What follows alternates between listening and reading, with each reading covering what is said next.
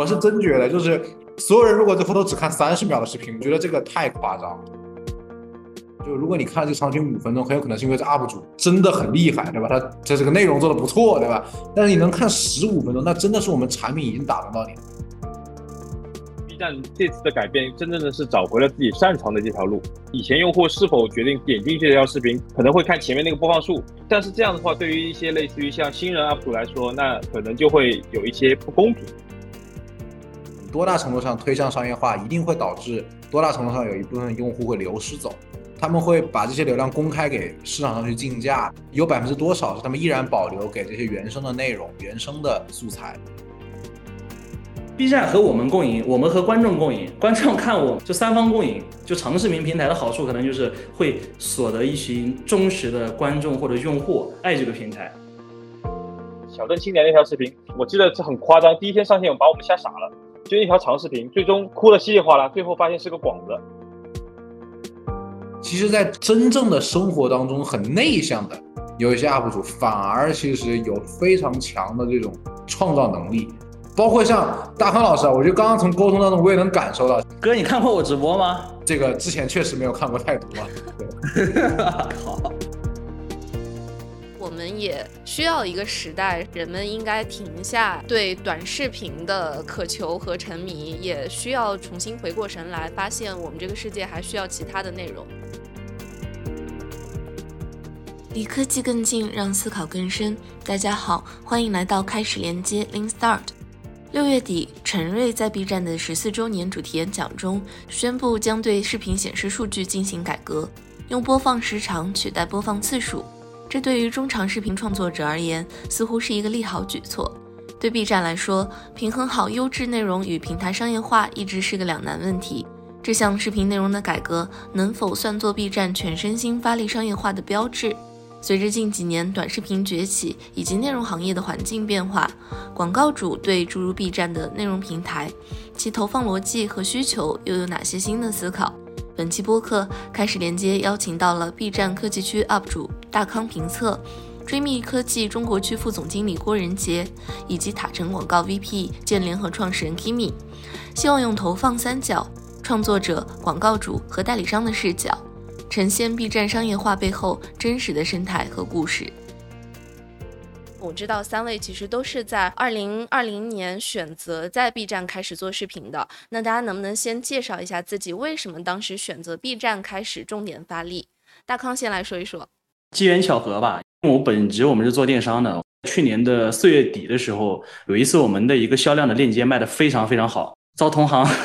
抹黑了、嫉妒了、举报了，完事链接被举报的，就是淘宝那边冻结了七天左右。我就第一次选择打开了 B 站的一个直播，第一次感受到直播间的观众对我们大康评测的喜欢，就并且有这个观众跟我们说：“大康，你可不可以在 B 站去做一个卖货，就像抖音的那些卖货主播一样，挂个小红车那样去卖？”后来我就说可以啊，那就比我自己的淘宝店这个价格便宜一点。然后随着卖着卖着就一发不可收拾，慢慢的我们这个账号从去年呃四月底从几千粉丝到现在十二万，啊，花了差不多一年时间，所以就全是机缘巧合吧，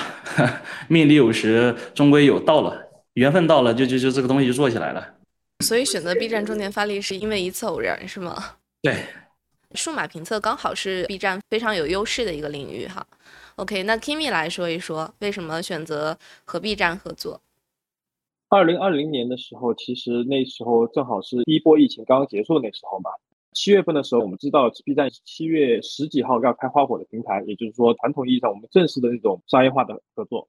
差不多在七月份的时候，认识到了郭总整个追觅的团队，正好大家都在做尝试嘛，一拍即合，然后去做了一下 B 站这个平台。从二零二零年的七月正式开始合作，到第一个应该算是爆款的视频出现，也就两个月时间。我们基本上把整个 B 站所有的科技区的一些 UP 主都洗了一遍。二零二零年国庆期间，一条视频应该是差不多六十万的起飞，最终帮郭总他们卖掉了五百多万的货。基于这个，我们也坚定了在 B 站是能做带货这个业务的。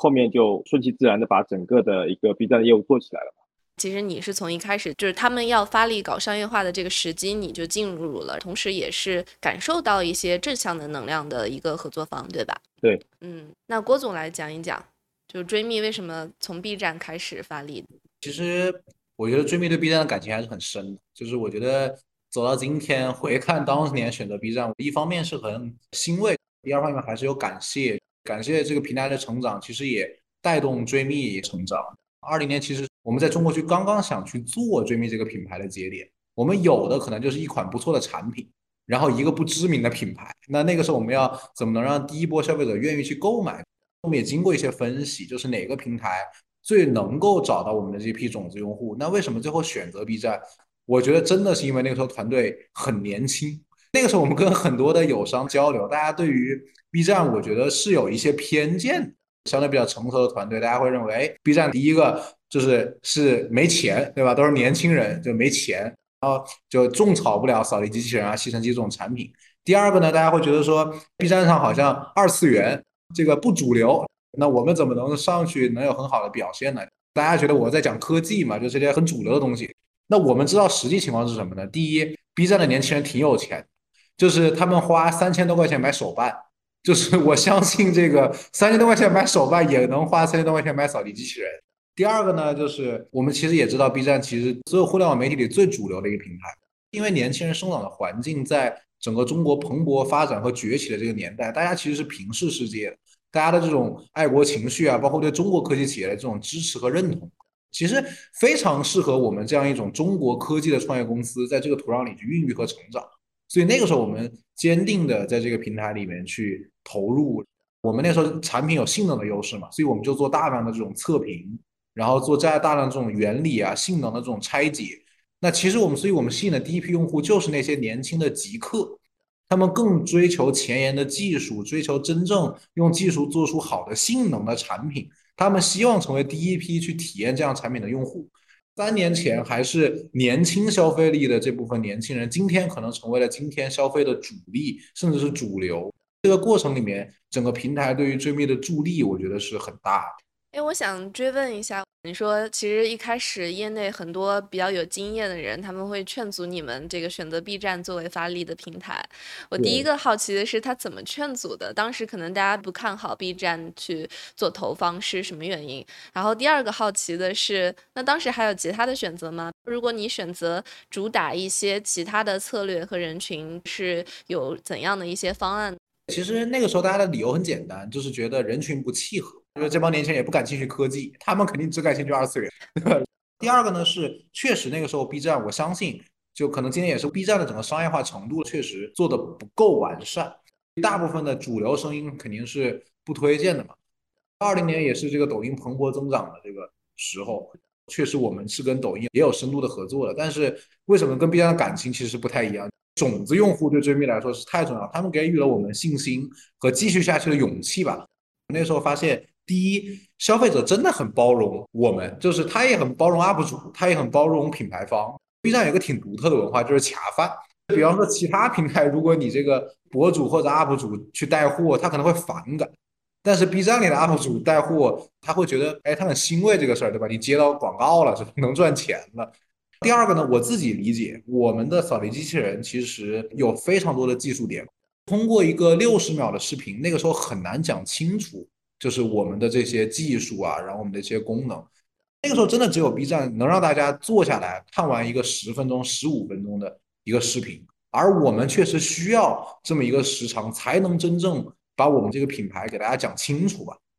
那你们最初是怎么去做？能不能讲一下这个过程？第一个事儿呢，我觉得还是大家各司其职，达人擅长的是那什么东西粉丝爱看，他们的创意。包括我们跟 Kimi 合作，我相信大家没有干涉太多这些达人原创的这些创意的内容。追觅把握的更多就是我对产品的这些呈现，也就尊重 UP 主吧，其实就是尊重粉丝。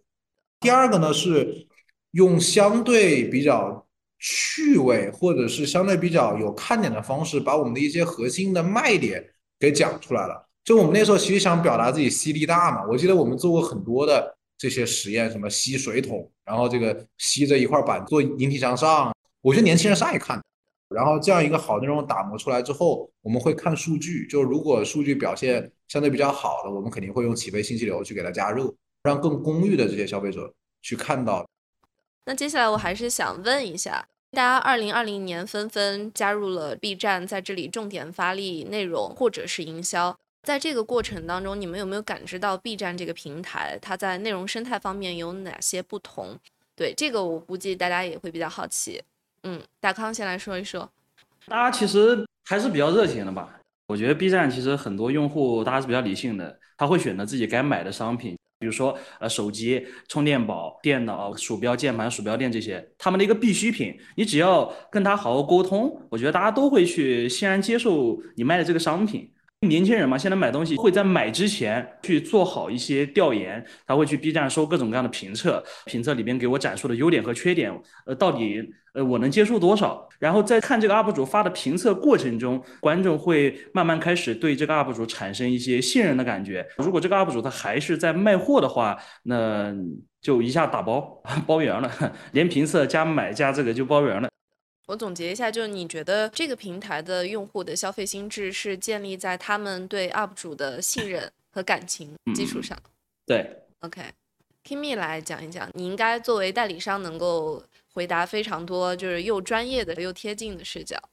可能用个不恰当的比喻吧，B 站在我看来是国内的主流这些媒体里面最像油管的，它可能更多的同质化的内容并没有那么多，它的内容更原创、更有深度和广度一点。我首先有一个数据，就是 B 站的整个的用户受教育化程度会比较高一点，九八五二幺幺的渗透率差不多能过百分之八十，就代表了其实它的当下的收入水平跟未来的收入水平一定是跑赢整个人群的。很多人会觉得 B 站的用户年轻没有什么钱，但实际上反而你会发现很多高客单的产品持续不断在 B 站做推广。还有就是从用户平台对于商业化内容来看的话，我跟大康老师感觉差不多，就是。绝大部分粉丝应该是愿意接受自己喜欢的 UP 主能够恰饭的，代表了对于这个 UP 主内容能力的一个认可。我觉得这个东西大家都能理解。OK，我也挺认同的。郭总，你讲一讲吧，你作为品牌主的视角。我们在筛选 UP 主的过程当中，其实我们有一些感受。第一呢，就是我们发现 B 站是一个最真实的平台，无论是今天他把不把这个播放量改成播放时长，当年的播放量它也是很难刷的，或者叫不能刷的。团队在筛选数据的过程当中，也能发现，就是确实是一个正相关性很强的一个指标。很多平台的播放量已经不可读了，我们叫三连嘛，就这些什么点赞、评转，其实关联性很强，就能够方便我们去做判断。对我们早期还挺重要的。我们的钱是有限的，我们非常害怕就是一笔钱投下去，其实打了水漂。第二个，我们感觉到就是 B 站的这些 UP 主和粉丝的粘性，确实是超乎我们想象的。粉丝能感受到 UP 主的用心，所以他能够为此所打动。很多时候，粉丝比我们看的还仔细。然后，对于品牌方反向的一些要求，我觉得这些都是我们很乐于去看到的。我第一次知道追觅这个品牌，其实是呃，它和国产平替四个字是联系在一起的。比如说说戴森平替啊这样的一些标签词。我觉得我已经是非常普通的一个消费个体了。如果我也能够看到，那说明它的这个概念其实真的是打得非常的广。我很好奇，有关追觅的这些概念词，包括这些营销是怎么做出来的？第一波破圈是怎么做出来的？初期的时候去选了很多中小量级，但是内容质量不错的 UP 主来去做一些种草的视频。二零二零年前后吧，我们可能洗了很多的科技区的 UP 主，包括二零二一年以后，可能我们会把几乎 B 站能投的、值得投且愿意接商单的数码的家居区的这些 UP 主都投了一遍。所以其实当时的投放策略就是把中小 UP 主投个遍，是吗？那为啥不投大 UP 主呢？是投不起吗？一个投不起，第二个别人也不接。我也借着把这个问题回答一下。像戴森平替啊、国产平替，是我们当年我觉得不是特别自信的时候去打过的一个概念，对我们来说是一条捷径。当你产品性能更好、价格又更低的时候，你用这个平替这个概念非常容易让消费者理解你在讲什么。其实，在我们后期的不断的迭代的过程当中，一定程度上就是摒弃了这个词。原因就是我觉得我们完成了一个过渡，无论是产品的创新，包括产品的性能上，我们绝对的更好，不愿意再卖一个更低的价格。因为我们确实做出更好的东西了，我们的技术可能很多都成了世界第一了，我们不能再去做别人的平替。我在 B 站里，我们希望做的就是让我们的品牌故事更多的让大家知道，就是技术是一方面，第二方面就是我们让大家知道我们在做这些技术、做这些工厂背后的一些故事和我们想传递的一些价值观和理念，逐渐逐渐让大家理解我们是一家什么样的公司，进而他可能对我们的产品啊有了一定的这个认知。所以我觉得总结来说，早期是我们用产品带品牌，但过往到可能去年的时候，我们更多是希望品牌带产品。消费者基于对追觅这个品牌的认知和认可，进一步的对追觅的产品产生认知和认可，最后其实降低了这个购买的这个壁垒。嗯，对，我觉得你可以代表广告主来讲一讲，广告主真正的需求是什么样。比方说，你们怎么量化一个好的投放，关键要素有哪些？对于追觅来说啊，那现在最重要的肯定还是投产，就是带货的 ROI，就是这个还是第一指标吧。今天无论做任何一个。营销的投放也好，还是会看到最终的产出。然后这个我想打断问一下哈，比如说如果我们看转化的话，其实就是一种效果转化的钱，要看有多少人来买我的产品，这其实是一种转化逻辑。另外一种钱是挣的其实是品牌的钱，我不看转化，但是我可能以一些相对来讲比较虚的，不是那么具体的一些指标。来去衡量我这个品牌的宣传度打得怎么样呀？这个品牌的渗透，大家对我的认知怎样？您指的是，比方说，如果你们去做投放，更多的是指向转化还是品牌？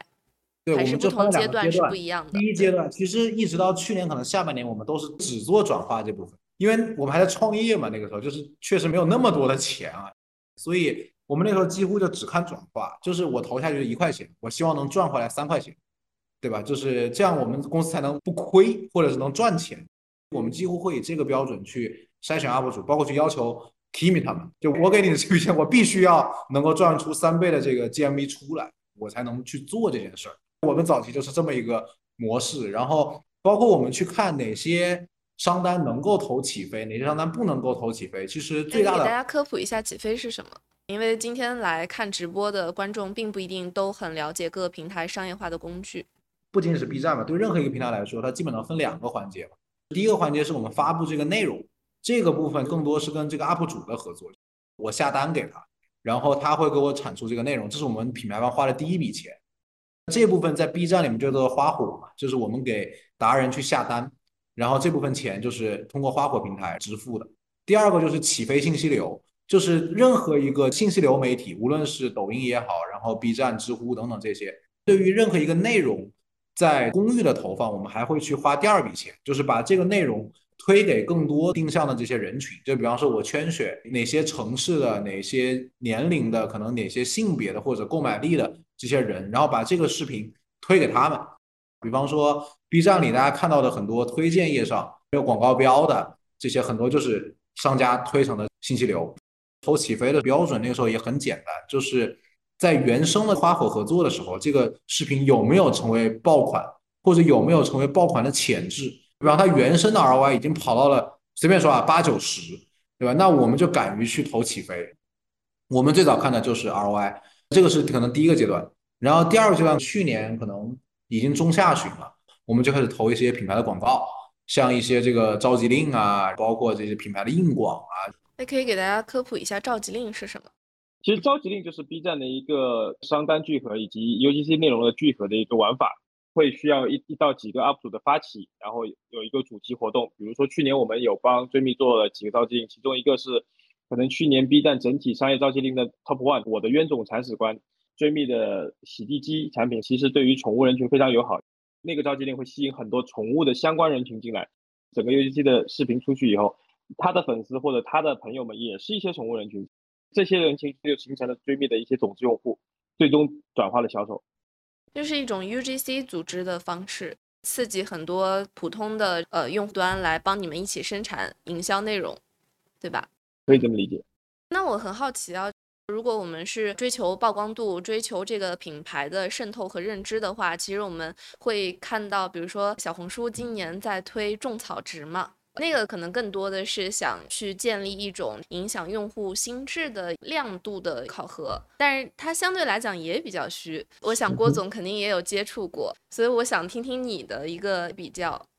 其实品牌的这个投放，无论在哪个平台，对我们来说都是一个偏黑盒的投放。其实你最后划归给品牌的这部分投放，还是承担回了利润的模型或者盈亏的考核当中的。我们基本是这个学有余力的部分会投一部分的这个品牌，比方说我能赚三个点的利润，我可能才会去投一点五个点或者两个点。当我可能不赚钱的时候，我可能一个点都不投。然对以后曝光为主为辅。对，然后曝光的量基本取决于企业的盈利情况。第二个呢，就是跨平台的这种曝光呢，其实我们也在摸索，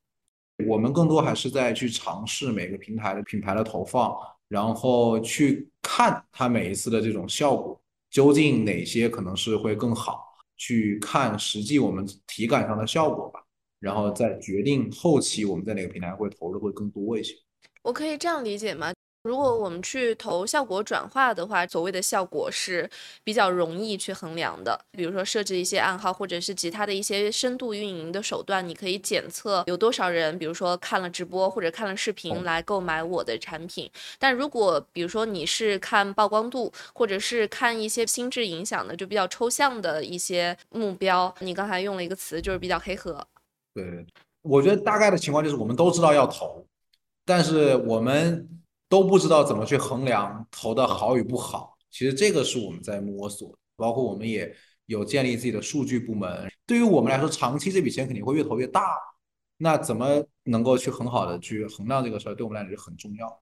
嗯，明白。追觅怎么去制定一年的一个投放计划呢？就目前为止，比如说你们现在觉得，如果说看确定性高的这种效果转化的话，B 站对你来讲是一个好平台吗？呃，就先回答您第一个问题啊，就是我们怎么去做这个全年的规划？其实更多的肯定还是正向的拆解。就比方说，我们今年对于要做哪些产品线，要做哪些核心的产品新品，最终要做到这个市场中百分之多少的市场份额，其实有一个自己的目标的。就像我们去年增长了有八倍，但其实我们自己内部的目标可能是二十倍。基于这个市占率，我们也能够倒算出来我们要做多少的销售额。电商这个板块儿对应它就有一笔这个营销的费用。那这个其实更多基于盈利的模型算出来的，我肯定也还得赚钱嘛。最后算出来，我有几个点可以投进所有的这些营销平台。那怎么样的一个平台的组合最能够帮助我们最后这个销售额的实现？所以为什么其实效果广告优先，其实是因为这么一个分配逻辑。比方说我是我们公司营销团队，对吧？我们拿到这笔钱，第一要务肯定还是要支持这个销售额的实现。我肯定是先把这些钱分配进能够产生销售额的部分。那最后可能分配完，哎，我还需要余力，于是乎我把钱给投，然后来推动了最后我们投放的一个逻辑。第二个就是说，B 站在里面扮演什么样的角色，以及我们对它的体感好与不好这件事儿，我觉得从我们这么多年一直坚持的投放来说，那肯定还是给我们带来了很正向的这个收益的。两年以前，B 站对我们来说就是一个红利平台。二零年是我们初试牛刀吧，就是我们这把试的还挺成功。但是对于第二年来说，其实我们就发现，这个成功可能不是偶然的。这个平台里面真正的还存在流量的红利，因为没有那么多的品牌来这里开发、开垦，互相的卷竞价。我们确实存在这个空间，能够把 ROI 做得很高。那其实最后所有人都进来了，就是我们行业里数得上名的、数不上名的所有人，几乎都来到了这个平台里。大家惯常的方式是把我们做过的人再来一遍，然后出更高的价格去做这件事儿嘛。其实每个流量平台、红利平台到最后都会经历到这个阶段。哎，我好奇，就是大家怎么判断一个平台的红利期是不是已经过去，或者它现在是否仍处在红利期？那 Kimi 来讲一下，就怎么判断一个平台的红利期？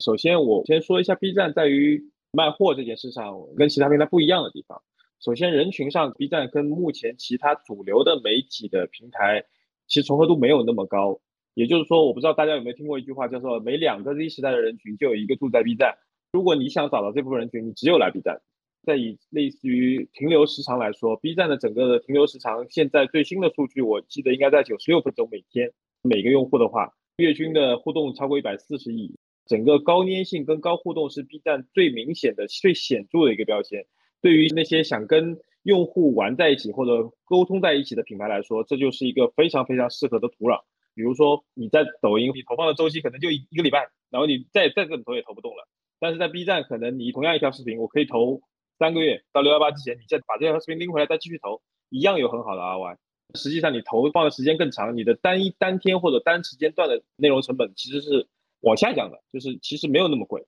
这个我刚好想要代表我之前和一些朋友聊的结果来追问一下哈，因为其实之前我有看到，无论是网上，比如说有一些这个讨论的文章，还是说跟身边的一些行业的人士交流，他们会说，在 B 站做投放的成本是最大的，你们认为是准确的吗？如果我在抖音去投短视频，如果我在公众号投放的话，我获得的是非常确定的一个影响力嘛？因为公众号是仍然代表着一些影响力。那抖音的话，它这个流量非常的高，短视频的成本相对于这个中长视频的成本，可能相对来讲也低一些。就我觉得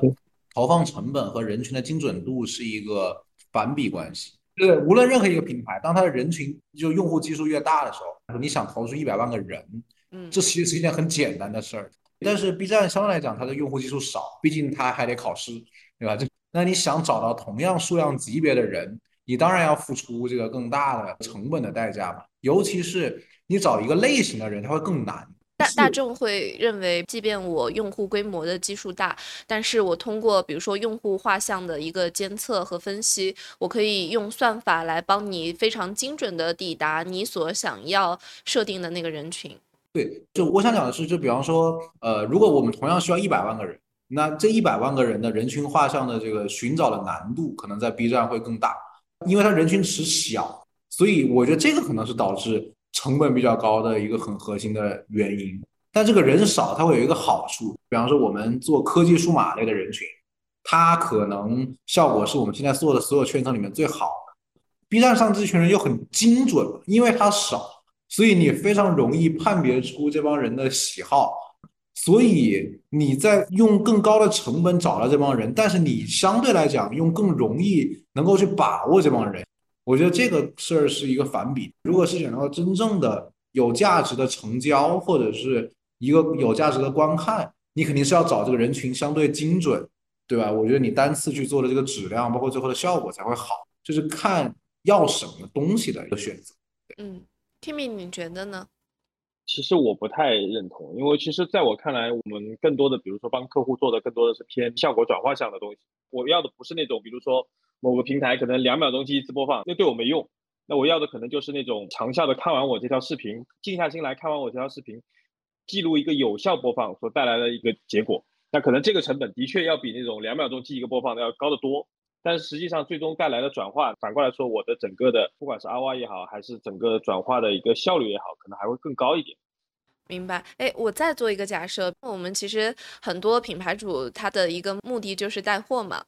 那带货这件事情，比方说，如果第一我的产品力如果很好的话，那结合这个在 B 站比较优质内容的这个输出，比较有影响力的 UP 主，他是不是能够带来一个效果的加成？反之，如果本身产品力不够的话，那可能光靠这种营销的模式，它其实这个成本就更难打平。会不会有这种假设？你首先找到一个好的内容、好的赛道作为一个支点，然后。通过比如说我们跟品牌 UP 主端的内容共创来制造出一个更好的内容，提供一个动力，最终再通过一些合适的营销，包括我们刚刚说的起飞啊，放大它的整个臂力，最终撬动整个营销复利的累积跟最终的 GMV 的产生。我觉得这样子可能会说的比较合适一点，这样子。对，刚才我们既然提到，就是说，其实 UP 主要满足好金主爸爸，其实也是一件挺费劲的事情哈。那呃，我觉得可以请 Kimi 和郭总来聊一下，比方说大家怎么选择 UP 主做投放，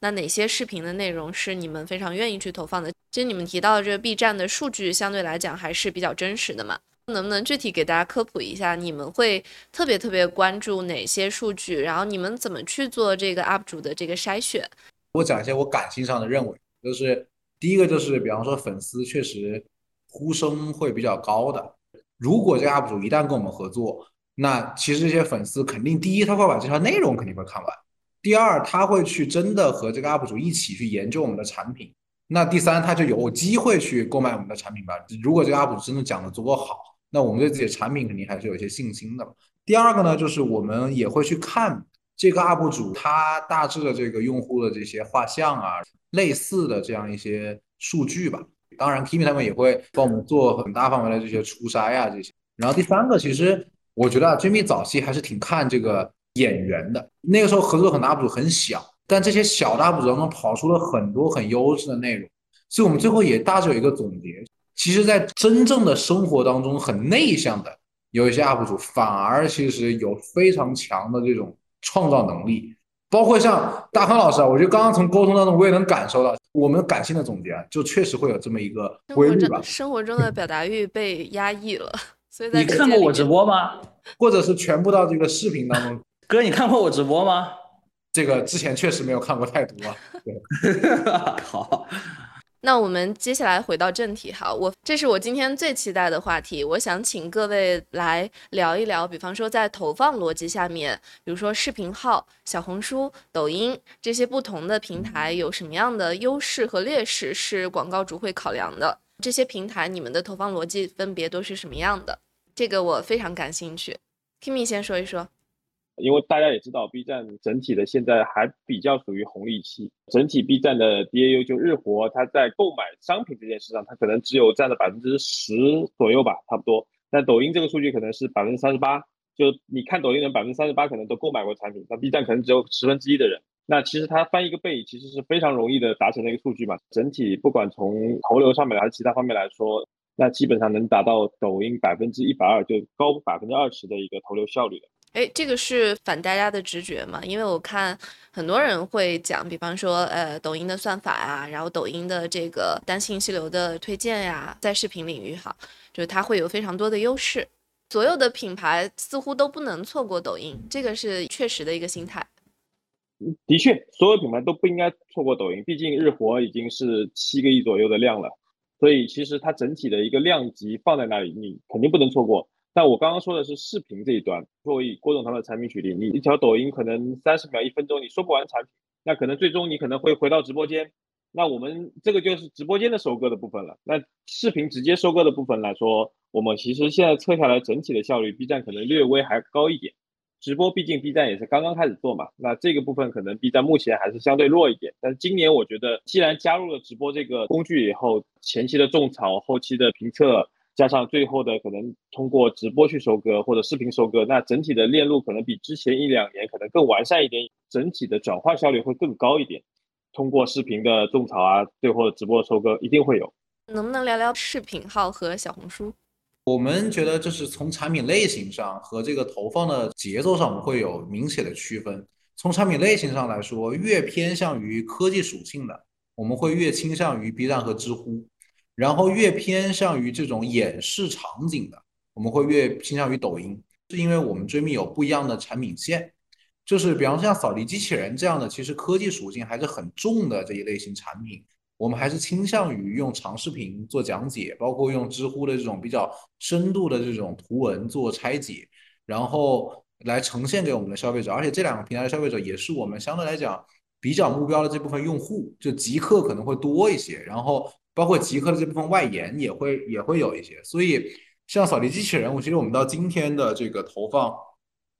这两个平台可能都会偏多一些。但是像洗地机，它是一个非常适合演示的产品线，它基本上就是暴力演示，就是一桶泡面到地上，然后。它过去一秒钟清洁干净，对大家来讲视觉冲击力极强，是因为一桶泡面到地上这个场景，如果你在一个正常家庭环境里，就是绝望时刻。你无论你是用扫把、拖把、抹布还是什么东西，你都没有办法体面的解决这一切。但是洗地机就一秒钟过去解决完所有，所以这对于很多消费者来讲，就是一秒钟就被抓住了，而且这个效果确实是很直观的展现。所以这个产品基本上我们在早期通过抖音会做的偏多一些，包括。在抖音这个洗涤机类目，其实今天应该是扫地机的三四倍。我相信这也是因为它更适合抖音的这个生态。那从整个投放的结构上来说，我们也会有一些比较明显的划分。即使是扫地机或者洗涤机，我们在早期的这种科普阶段的时候，我们还是做 B 站啊、知乎啊，甚至微博啊，可能会做的多一些。但是等我们来到放量期的时候，就是呃，我们可能会转战抖音会偏多一些，因为毕竟它还是有更大的这个人群量级嘛。我觉得这个基础逻辑是我们在 B 站上获取了可能种子用户，可能在知乎上也获取了一些可能种子用户，那他们的声音的发声比方他们晒一些使用的视频啊，然后晒一些这种自己的一些真实的这种使用体验啊，可能会回到抖音啊、小红书这两个平台里面去。所以最后在放量的这个阶段里面，随着大众对于这些类目的接受程度越来越高，那抖音其实是一个人群更多的一个地方，所以我们在这个地方会产生更大的收割的效应。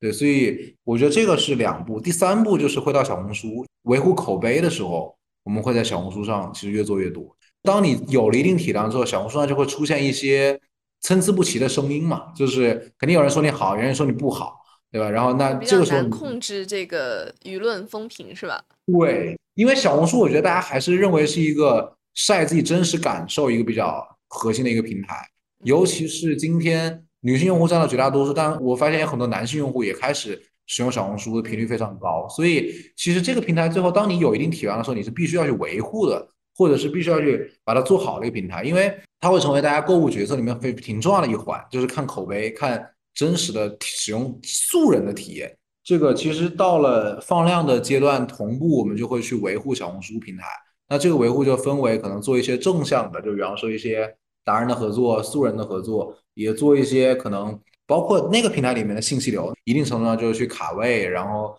去维护住一些这种正向的一个氛围啊，我觉得这些可能是我们会做的比较多的一些事儿吧。所以我觉得每个平台可能对我们来讲扮演的角色可能会不一样一些。明白，很生动的刻画了品牌主在不同阶段有不同需求的时候，找什么样的平台来扛起这个主力的角色。是的，它是一个组合牌。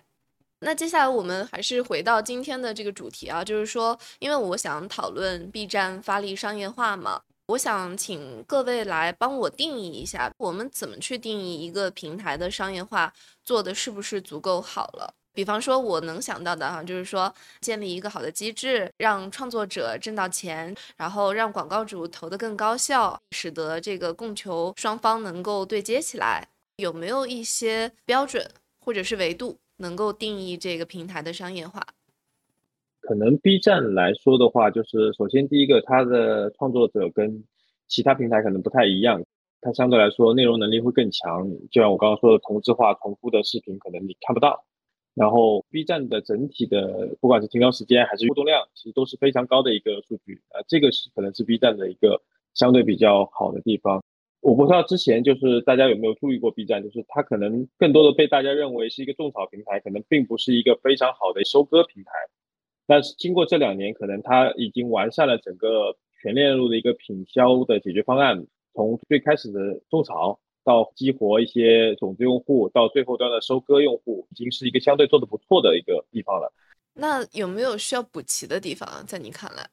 我觉得一直说补齐，最要补齐的地方就是数据这段，就整个转化链路来说，数据链路不够完善。但今年跟淘联、跟京东那边打通了数据以后，它的整个溢出价值能够被看到以后，会对整个，比如像郭总他们会做更好的判断。那打个比方，原来我可能只能靠估。那比如说，除了直链以外，我估计一下我的溢出的大概在多少？那现在可以更直观的感受，比如说超过十五天的没有下单的，但是他看过这条视频的，那现在可以看到九十天的数据了。那这个可能对于郭总他们做决策可能会更好一点。哎，这个数据链路可不可以展开聊一下？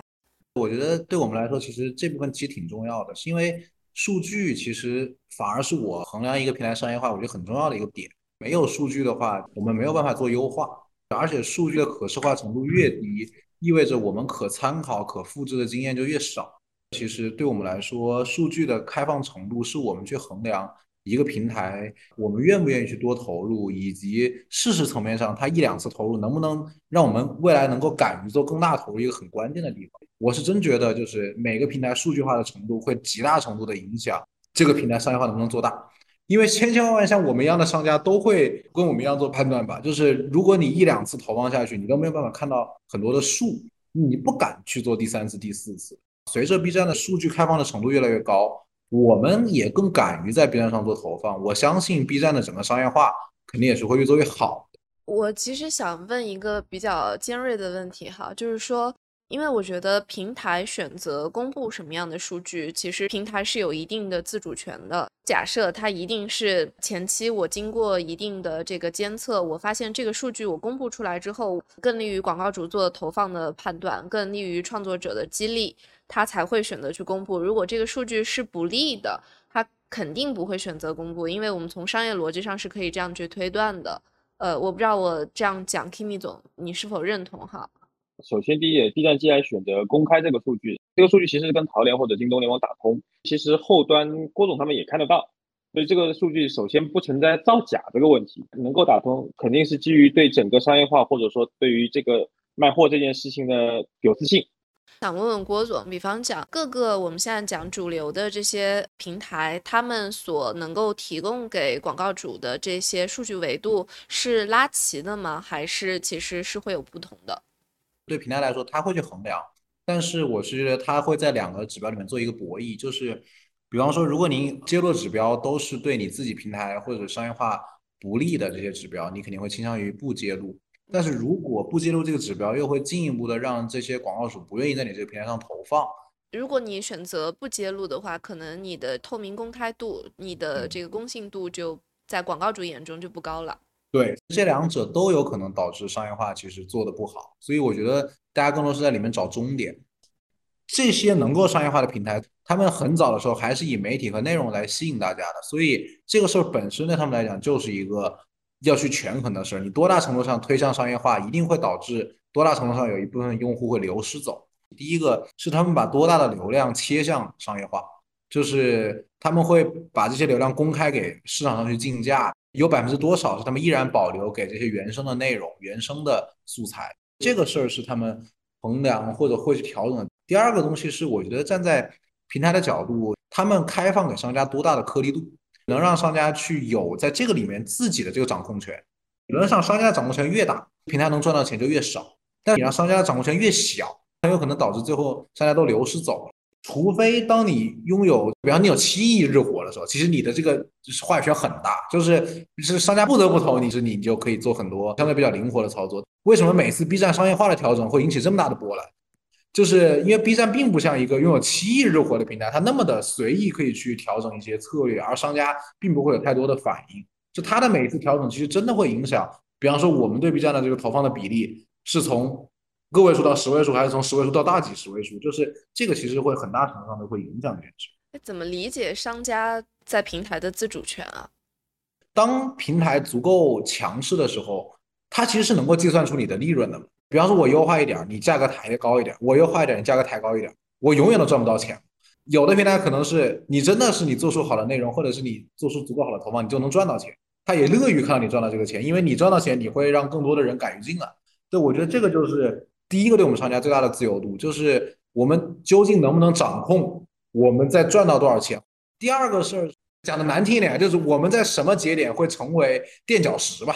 就比方说我们进入一些红利平台的时候。比方说，因为我们效率做的很高，所以大家都觊觎到这一块儿，然后大家都把我们这些成熟的经验立马复制出去，或者是把这些我们的端口都完全开放给别人，那大家会立马就是把我们给卷没有。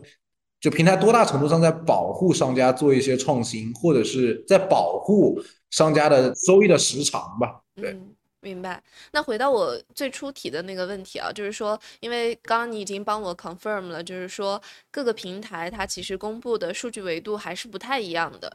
我不知道 Kimi 在这块了不了解啊？比如说，他现在新公布这个溢出部分可以被追踪的数据来看的话，是不是体现了 B 站的一些特性或者是优势呢？我举个例子，我我可能不能说是哪个品牌，曾经在抖音跟 B 站以及小红书都做投放，那其实他们也是一个耐用消费品的品牌，他们是他们就做了一个实验。就是停掉 B 站一个礼拜，停掉抖音一个礼拜，停掉小红书一个礼拜，最终发现，在停掉 B 站的时候，他们整个抖音下滑的速度比 B 站还要快。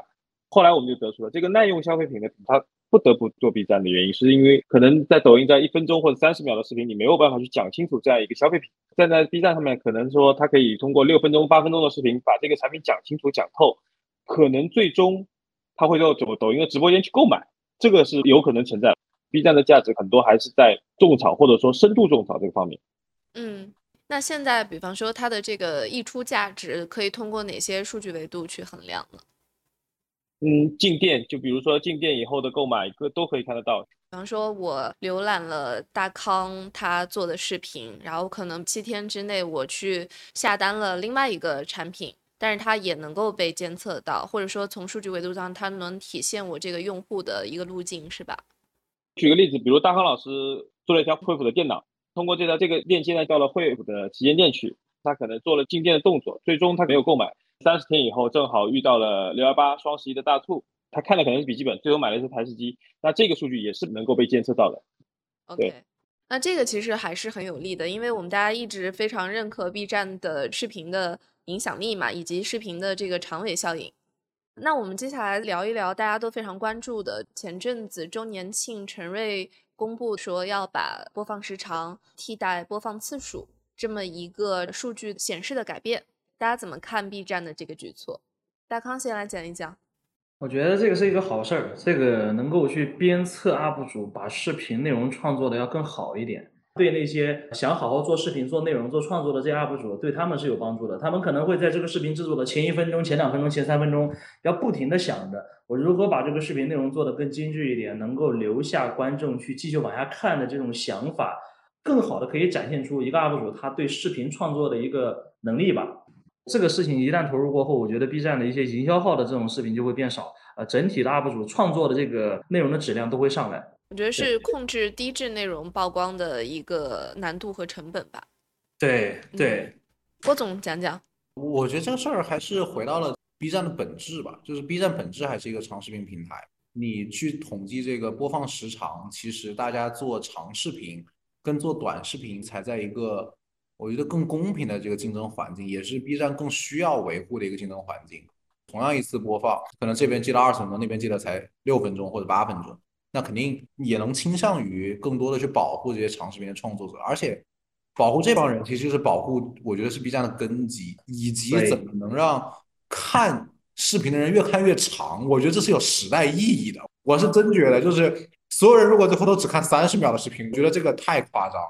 就是我那天还看了一个笑话，说为什么大家现在看电影都有点看不动了？你就是。在可能很多平台上，可能五分钟、十分钟就把一个电影看完。你再让我花两个小时，我是真有点看不动了。我觉得这个其实不是特别好的一件事，就是很多东西还是需要时间的这个打磨沉淀的吧。我觉得是 UP 主愿意干，然后这个消费者也愿意看。我觉得这个其实本质才是 B 站最需要去进化和维护回到一个环境。对我觉得还是能让纯粹的人干他们真正热爱的事儿。也让这些真正追捧 UP 主的人去能看到自己想看的东西，而且不会被那些纷繁复杂的东西搅和在里面。我觉得这个其实是挺关键的一个事情，因为我们也能看到 B 站播放几年做过很多尝试嘛，包括在里面其实有的时候你也可以刷很多短视频，对对？那个时候其实我我自己都会有一些错乱，说实话，就是我不知道希望往哪儿走，但是我觉得这次的指导还是非常的明确吧，觉得这个是老板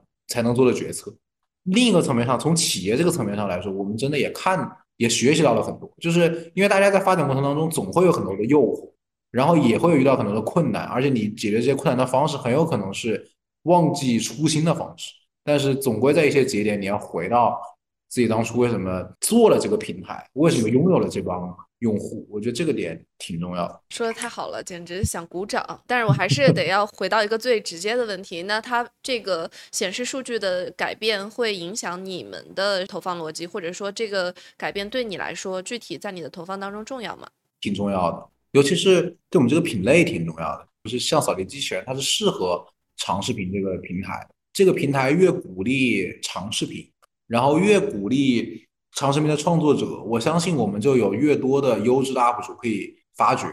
我们所适合的这种媒体形式会在这个平台得到更大的权重也好，得到更多的保护也好，我觉得本质对我们这类商家是好事儿。而且从投放逻辑上来说，播放时长比播放量其实更反映一件事儿。其实我们之前做过一个调研，就是平均一个消费者要看我们一个产品二十三次，他才会购买。毕竟是一个四五千甚至更贵的一个购买决策，对于一个家庭来说是一个很重要的决策。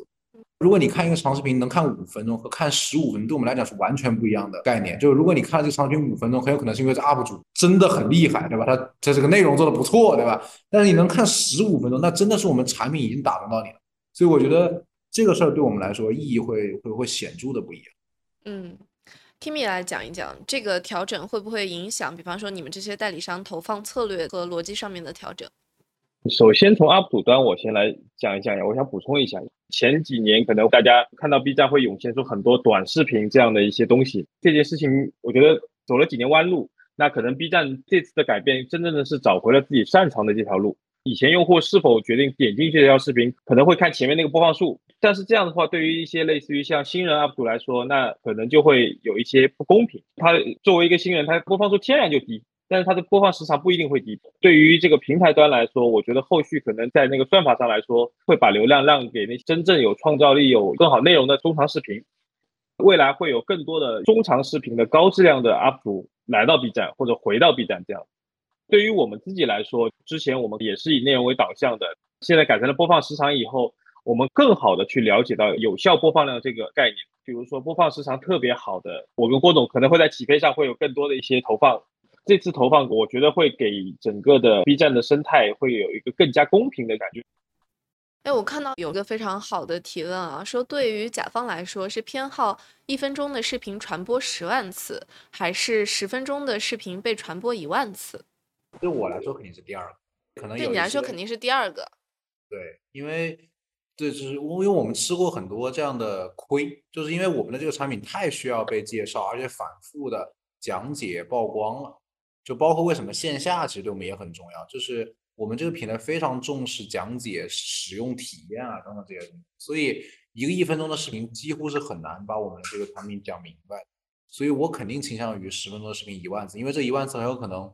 带来，比方说一两百台最后的成交，但一分钟的视频十万次，我估计最后能有一台。所以跟品类也很有关系，对不对？如果是小零食的话，一分钟十万次可能对他来说就更有用了。对，我觉得小零食十秒钟一百万次应该是最好。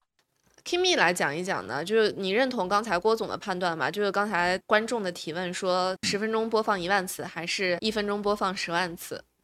郭总的意思就是说看品类。以耐用消费品为例的话，那比如说我三十秒、六十秒，我可能只能讲郭总他们产品可能一个点，他可能有五六个点等着我去讲。基本上我哪怕全部全程是很硬核的去讲，我可能也要六分钟。那一分钟的视频对我来说，我完全没有办法去讲清楚。那对于可能某些产品来说，可能两三分钟 OK。那刚刚郭总也说，可能对于小零食来说，十秒、十五秒那也 OK。所以对于品类来说，这个肯定是一个比较合适的一个点，就是看什么样的品类更适合什么样的一些时长。我可能会说一个，就是通过自己传统记忆跟最终决策时间的象限的一些东西。以郭总的这个产品为例，扫地机可能五千块钱，你可能看了个十分钟视频，你立马就买。这种人。有，但是我觉得挺少的。就像郭总说的，他要看二十三次，他才会去买他这个东西，所以它一定是一个长效记忆、长期决策的东西。那有些东西就是长期记忆、短期决策。比如说，我去买一个洗面奶，我每天都会面临洗脸这个事情，那这个是你一个长期的痛点，可能你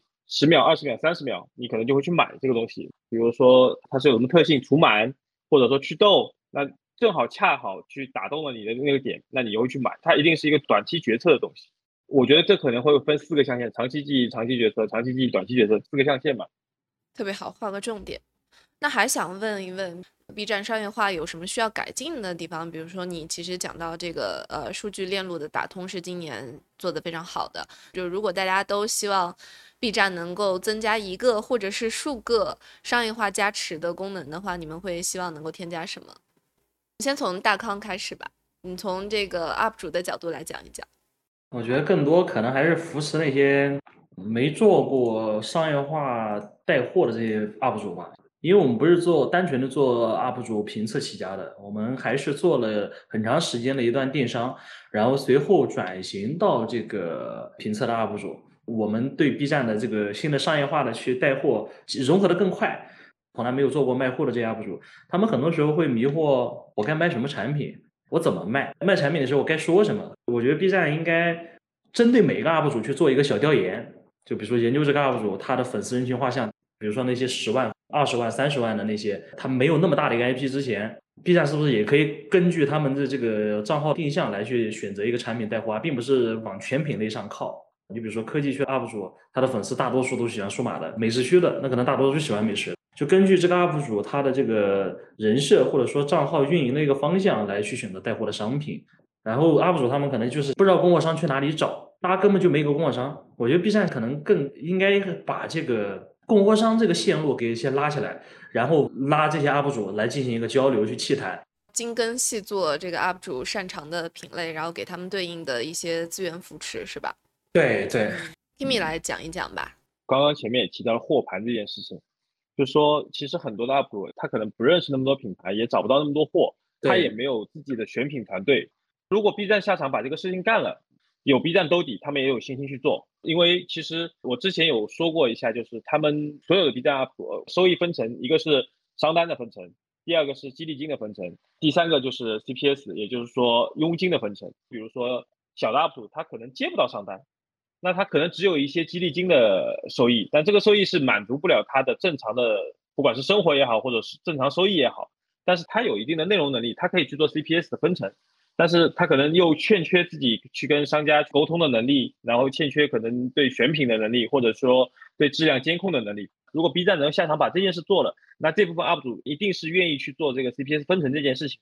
嗯，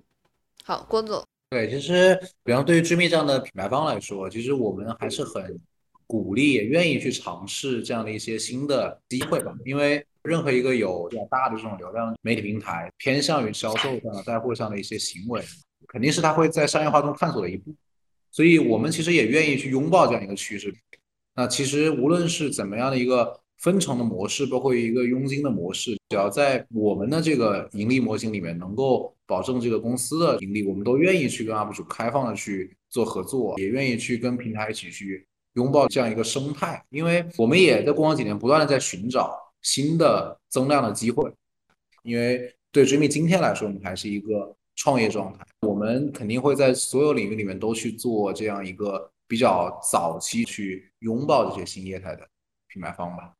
嗯，那接下来最后我们来聊一聊时代风向的转变吧。因为其实刚才郭总讲的特别好，我都想给他鼓掌。他说，其实我们也需要一个时代，人们应该停下对短视频的渴求和沉迷，也需要重新回过神来，发现我们这个世界还需要其他的内容，比如说像 B 站这样的平台，当然还包括其他的一些平台，回过神来。发现什么是根基是需要稳住的，什么样的内容是值得鼓励的，我们都很高兴能够看见可能一个新的时代的一个风向，希望它还能有其他的风向。那我们来聊一聊，比方说，呃，我们有留意到生活领域好像成为各个平台发力的一个重点板块。那 B 站也一样，生活区成为继科技、游戏、知识区以外的一个优势板块。那我在这里想问一下大家，有没有观察到生活领域的这个商业化现状现在是什么样子的？首先就是生活区发力或者说慢慢跑出来，其实我觉得这个是必然的事情，因为生活区本身就是 B 站目前其实最大的一个分区，它还会有很多其他的分区，比如说。家居、家装、个户、美食这些都算生活区里面，整个的二级分区其实是很庞大的一个分区，也有很多品牌持续的在做投放。我以美妆客户为例，可能像雅诗兰黛这种大牌，它也在做 B 站投放，而且开屏买的最多。然后包括郭总他们也一样，但是其实去年开始，他们在美食啊、萌宠啊，就宠物区，包括母婴啊，甚至情感分区都有在做投放，整体的效率啊，包括 R 的转化，其实都也还不错。整个生活区的增量，觉得应该是一个非常的合理的一个事情。我觉得啊，就是生活区其实一定程度上，我们都觉得是为我们而开。为你们？你是说为追觅吗？为家用的这些产品，就是因为我们虽然很需要科技上的拆解、深度的解读，但是其实最后我们还是一个家用的电器，大家还是要看到它更多的使用场景，在生活里的这种呈现形式。我们让很多 UP 主在做完饭之后，用我们的这个清洁电器来把这个非常脏的这个厨房给清洁干净。然后包括我们甚至试过这个旅游，对吧？比方说这个 Vlog 的这个 UP 主可能出去，他在家里的扫地机器人可能把家里清洁干净了。包括像宠物，那就更是是我们梦寐以求的圈层。本质上，我们想做的事儿就是能够在生活的场景里面更真实的表现出我们的这个产品所使用的这些功能，然后。它给大家带来这种生活质量的提升，我觉得整个生活区打开之后，对我们来说有更广阔的这个空间可以去选择了。我们说，我们刚过去几年都是短视频的时代，是短视频抬头且占据全民注意力的时代。其实，在当下做短视频的，包括时间、金钱和精力、创意等等的成本，是要远低于好的中长视频的。我觉得这个客观上会使创作者、广告主和第三方公司都更倾向于大家一起去做更简单的事情，因为可能更简单的事情就能够带来比较不错的回报。你们觉得是这样吗？以及我个人认为，我们还是需要各种各样不同的内容的，尤其是我们非常非常需要优质的非同质化的内容。我认为的绝对高质量的视频，一定只能是中长视频。而这类中长视频在短视频平台是没有办法去跟那些短视频去竞争流量、竞争算法的。像郭总他们的产品也一样，你没有办法去通过短视频去真正直接的去销售。可能郭总他们投的短视频最终都指向一个东西叫直播间，他没有办法通过这条视频去卖货。这个是选了一条短视频的比较便捷的路，或者比较简单的路。实际上，中长视频它会对内容质量提出更高的要求。像去年我们跟郭总有一条就是小镇青年那条视频。我不记得有多少的播放量，我记得是很夸张。第一天上线，把我们吓傻了，就一条长视频，最终哭了稀里哗啦，最后发现是个广子，就很多人就哭了稀里哗啦，最后发现是条 追觅的广告。但是大家不排斥，而且那条视频整体的收益也很好。所以真正好的内容，在我看来，一定还必须是中长视频。